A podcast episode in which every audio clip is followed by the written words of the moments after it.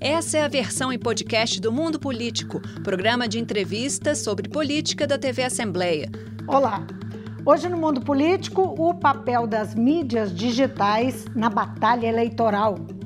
O desempenho dos principais candidatos à presidência no uso das ferramentas, a ameaça das fake news, os recursos de disseminação de conteúdo das campanhas para além das bolhas e os influenciadores digitais no jogo.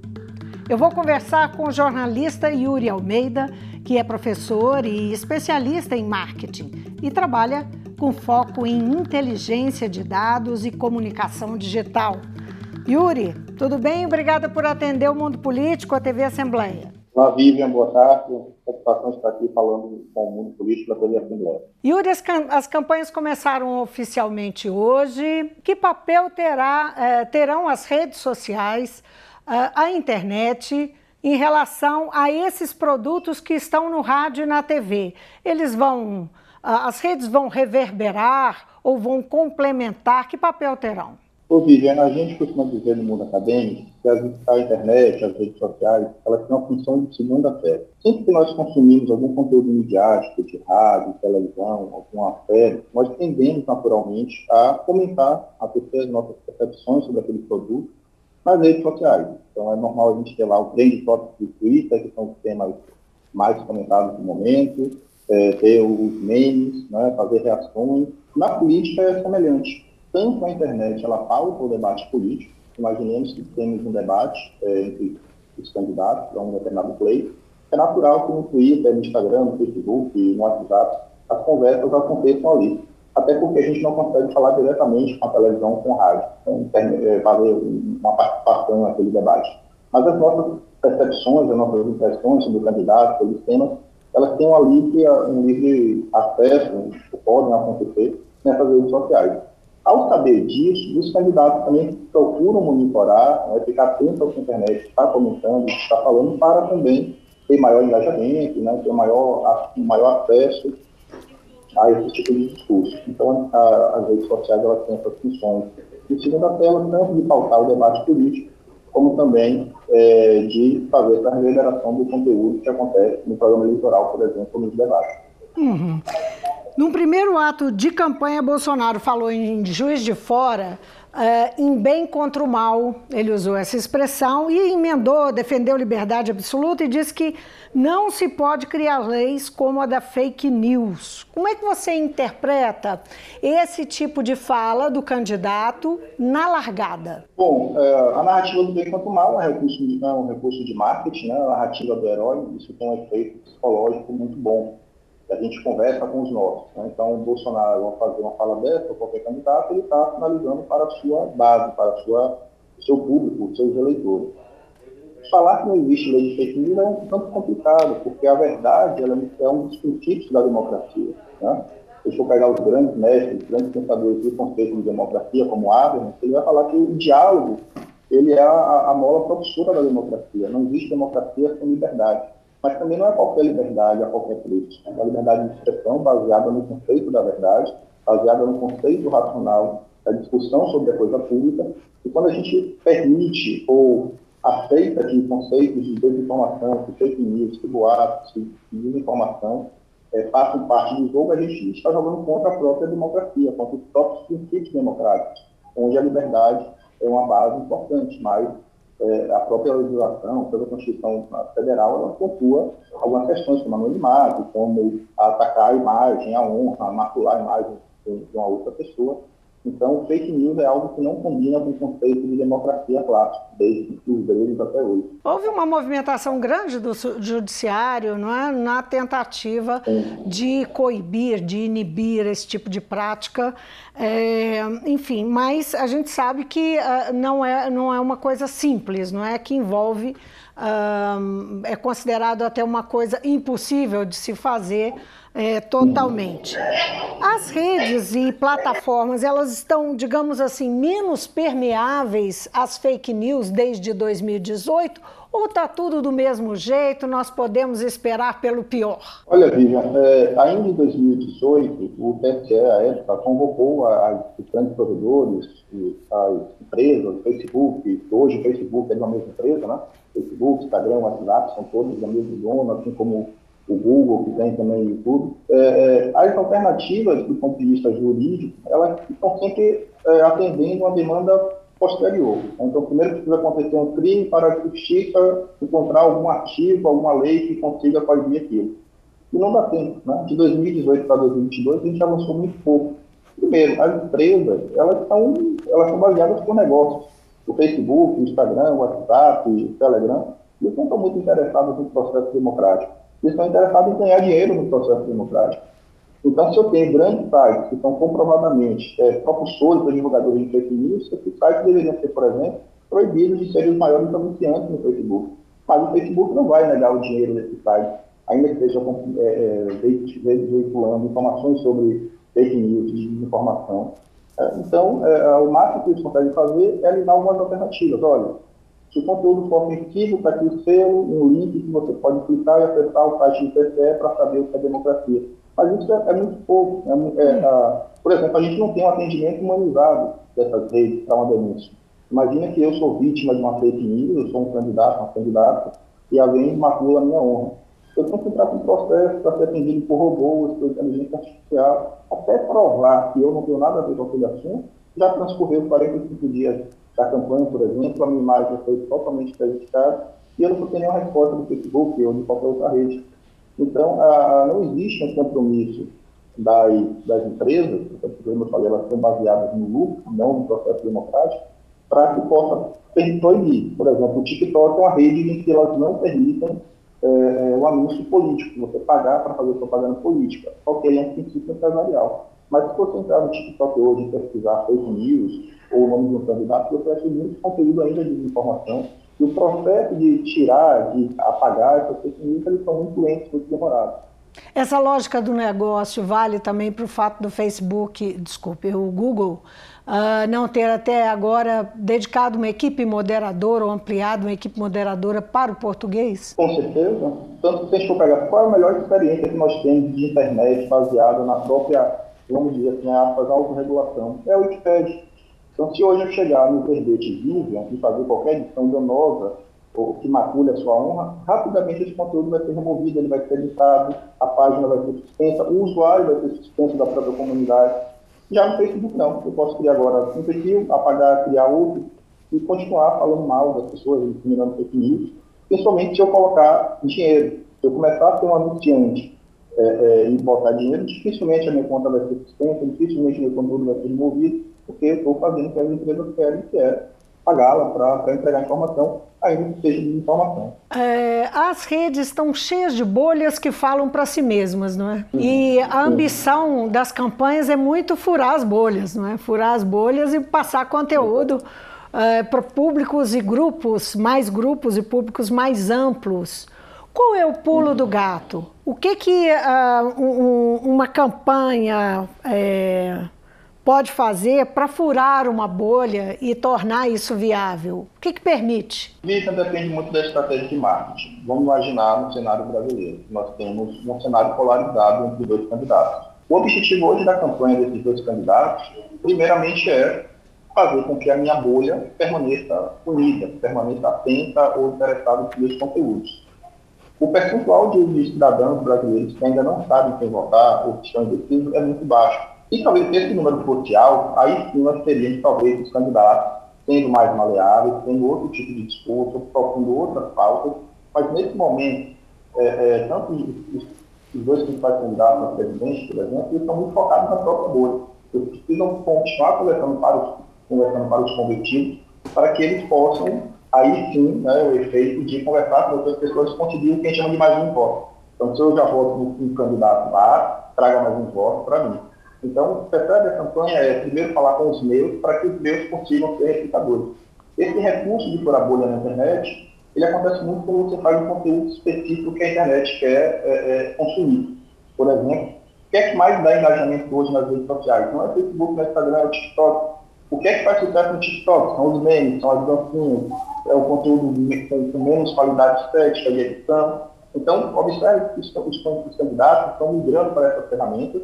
É, o TikTok, por exemplo, é uma rede, digamos, um pouco um público mais classe A, classe B. E a gente tem o que é outro fenômeno que é da classe mais baixa, que é uma estética ruim, com uma qualidade ruim do ponto de vista né, da comunicação, mas tem um público que está ali. E esse público é o público do primeiro voto, os jovens que não sabem é, muitas vezes a diferença de direita, de esquerda, né, estão ali para consumir entretenimento, e a política precisa cada vez mais estar atenta a esse processo, se a gente quiser consumir, consumir é, e conseguir chegar aos outros, aos outros usuários, que é essa famosa furada de bolha, mas isso é muito raro.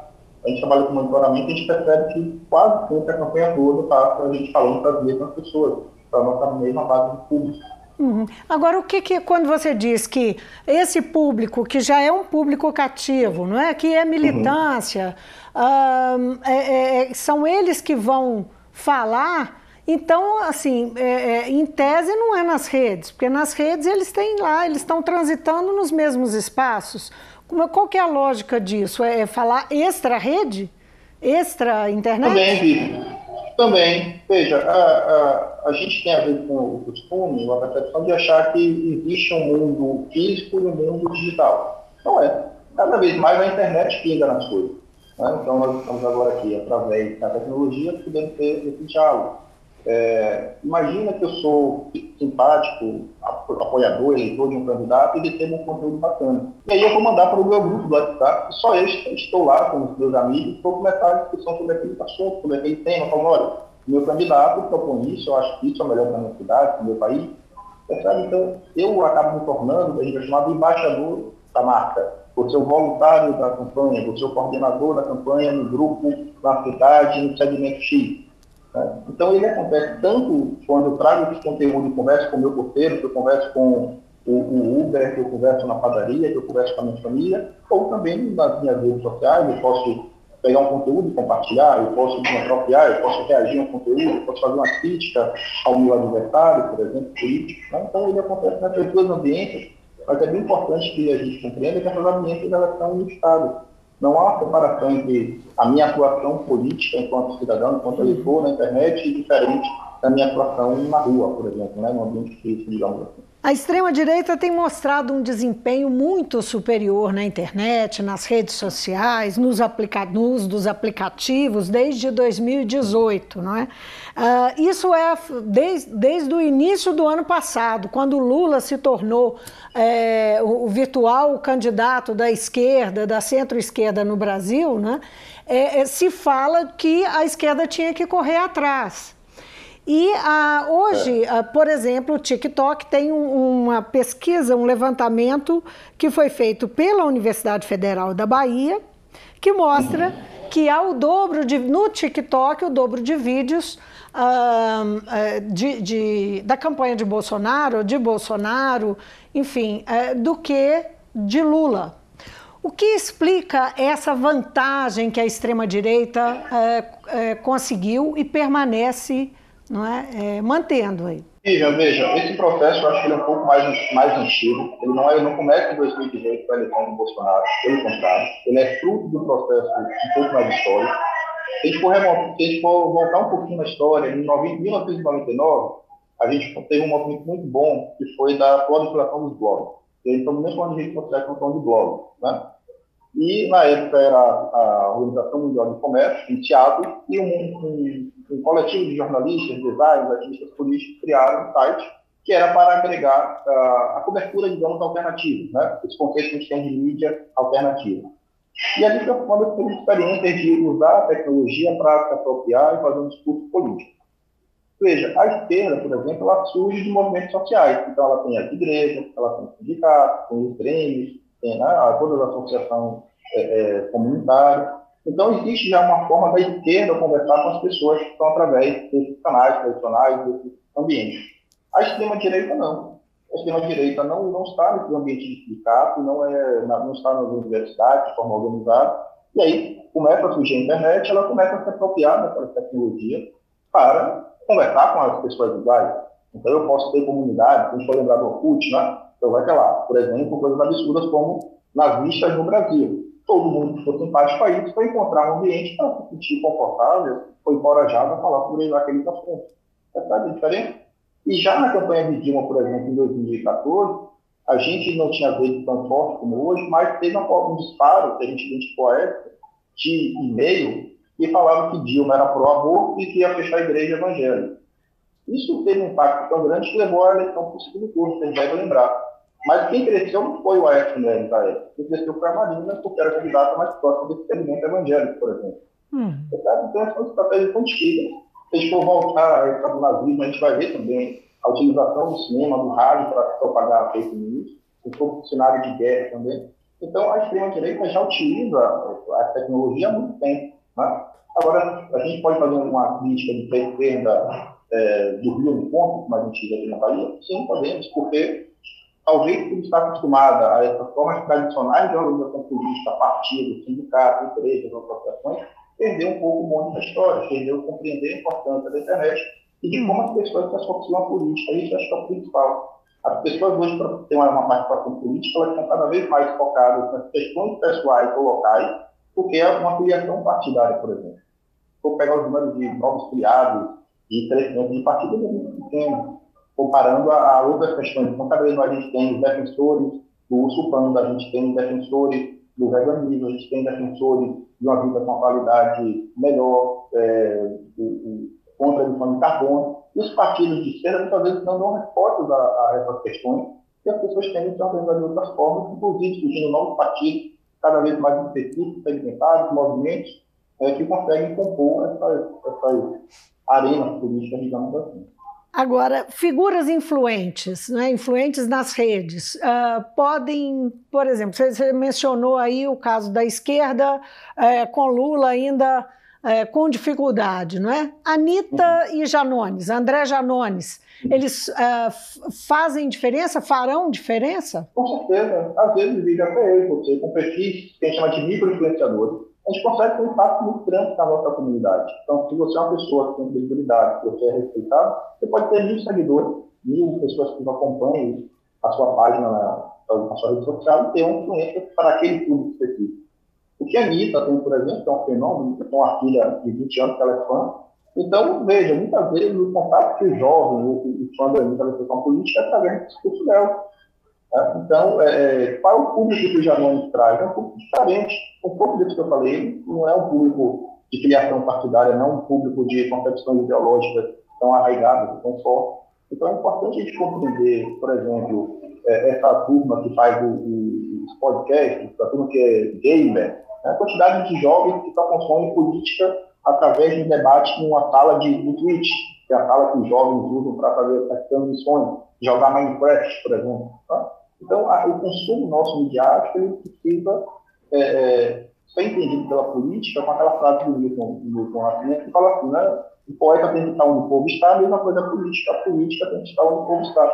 Então, quando o Boulos vai jogar é, videogame para as pessoas no YouTube, por exemplo, no canal, não é porque é, é, não tem um interesse político ali, mas tem que se apropriar daquele espaço, daquela linguagem, para poder dialogar com as pessoas e mostrar que a política pode ser diferente, a política não é só discurso, a política não é só ideologia, a política não é só convicções partidárias, mas a política é algo que está presente na vida da sociedade, até daqueles que de repente não gostam, né, do ponto de vista da vida partidária, dos principais atores políticos representantes uma, uma coisa que pode é, fazer explodir aí as redes e, e, e, tem relação com o 7 de setembro que vem aí. Na verdade, o monitoramento do núcleo de eleições sem fake da UFMG já mostrou uma explosão de menções ao 7 de setembro no final, na última semana de julho, não é? mostrando como as redes bolsonaristas estão investindo pesado chamando as pessoas para, para as ruas, para as manifestações. Você espera um aumento é, de, de radicalização via redes, com, com a, a, rede, com as redes como instrumento? Sim, Lívia. As redes nada mais são do que expressões das pessoas. Qual é o espaço hoje? Vamos lembrar que nós estamos saindo de um processo de pandemia onde boa parte da sociedade ficou é, em segurança nas suas casas, que tiveram suas relações sociais mediadas por tecnologia, tá? computadores, celulares, aplicativos. Desde pedir uma comida, um remédio, até a, a trabalhar. Né? Então, veja, às vezes expressam o que a sociedade é no momento. Mas eu acredito que, é, de um lado, para ter um pouco do início da fala, do bem quanto mal. É, é, esse discurso, por exemplo, a gente viu nas eleições de 2018, né, com a eleição do Bolsonaro, que o, a, a esquerda organizou um grande protesto, você deve lembrar do ele não, que na verdade favoreceu muito mais a eleição do Bolsonaro do que criticá-lo. O Bolsonaro e as práticas bolsonaristas, os, os grupos bolsonaristas, ao defender, por exemplo, o STF, a, a ideia de um golpe militar, de intervenção militar, eles estão justamente nessa linha da, do bem contra o mal. Só que eu acredito que o Brasil, né, com uma trajetória histórica, ele é um país que usa, que vive a democracia, que busca a democracia. Então, ao momento que a gente fala assim, olha, a gente quer acabar com a democracia, a gente quer outro sistema de governo, a gente, o bolsonarismo está fazendo isso, né? nós somos o bem. Mas, do outro lado, quando defende a democracia, vai enxergar isso como mal e também vai reagir. Né? E o discurso pró-democracia é muito mais baseado na paz, na união. Eu acredito que, é, desde o processo de redemocratização do Brasil, a gente nunca teve uma frente ampla política partidária tão grande como nós temos hoje, ao ponto do, Zanoni estar apoiando o Lula, por exemplo. Né? É, então, a gente tem que estar muito atento a esse contexto político para entender também como é que é a revelação política. Vai ter briga, vai ter é, morte por conta do 7 de setembro? Eu acredito que não. Mas acho que a gente está caindo no caminho que está um pouco de debate entre civilização das barbáries, entre bem contra o mal. E nesse uhum. momento, acho que o grande bem é quem está do lado da democracia, e, nem, não contra ela. Para uma última uma pergunta, uma curiosidade. O que, é que você achou do episódio do encontro do Walter Delgatti, que é o hacker da Vaza Jato, com o presidente da República, né? E aí já, já apareceram diversas teses sobre, sobre o que versou o encontro, né? É, já se falou, é, se disse algumas coisas. O que, que, você achou desse encontro? Eu acho que é um, um, ponto de vista muito mais simbólico, como foi o encontro com o Steve Bannon, por exemplo, em 2018. Tá? O que, é que o Steve Bannon trouxe da, da, da, prática dos Estados Unidos para o Brasil, que o, os filhos do presidente se apropriaram da, do ponto de vista estratégico. Tá? Então, assim, é, é, a tecnologia ela é um, é um ambiente, um ambiente de disputa ideológica, inclusive. Então, eu posso tanto usar a tecnologia para é, ter um aplicativo que mostre onde é o posto de vacinação mais, mais próximo para eu vacinar a minha filha, como eu posso ter ferramentas de disparo massivo de mensagens. Eu posso ativar robôs que possam entrar agora na, na programação e criticar apresentador, criticar o entrevistado. Então, acho que é, é muito mais do ponto de vista simbólico, de mostrar que, assim, olha, nós estamos trazendo uma pessoa que entende disso, que sabe disso, então em breve teremos algum, alguma surpresa do ponto de vista tecnológico, nós estamos nos preparando para dar um, um golpe digital, para ter uma nova estratégia digital que consiga converter as pessoas, que consiga chamar a atenção das pessoas. Então, eu acho que é uma questão muito mais simbólica, como foi o Chico bem, do que necessariamente prática. Eu não acho que eles podem tratar ali de um, um grande plano de iluminação ou de da democracia brasileira, eu acho que é muito, muito raro assim, a gente pensar dessa forma, de que eles estão lá, interessados nisso, ou, ou discutiram grande forma disso. Acho que a democracia ainda tem um peso um papel muito mais importante que consegue é, suportar essa fake news, a democracia ela consegue perdurar e enfrentar os obstáculos que a gente vai ter no processo eleitoral, que eu acho que é bem natural, bem normal. Estou postando isso aí que você disse, viu, Yuri? Muito obrigada pela nossa conversa. Tá bom, Yuri. Eu que agradeço a oportunidade. Um abraço. Eu conversei com o jornalista Yuri Almeida, que é professor e especialista em marketing uh, pela USP. Yuri trabalha com foco em inteligência de dados e comunicação digital. Nós falamos do papel das mídias digitais nessa batalha eleitoral que nós temos aí pelos próximos 47 dias. A gente fica por aqui. Obrigada pela companhia. Até amanhã. O Mundo Político é uma realização da TV Assembleia de Minas Gerais. Nesta edição, a apresentação foi de Vivian Menezes, a produção de Tayana Máximo, a edição de áudio foi de Leandro César e a direção de Roberta Vieira. Você pode seguir o Mundo Político nos principais tocadores de podcast, assim você não perde nenhuma edição do programa. Para assistir a esta entrevista e a outros conteúdos da TV Assembleia, acesse a lmg.gov.br/tv.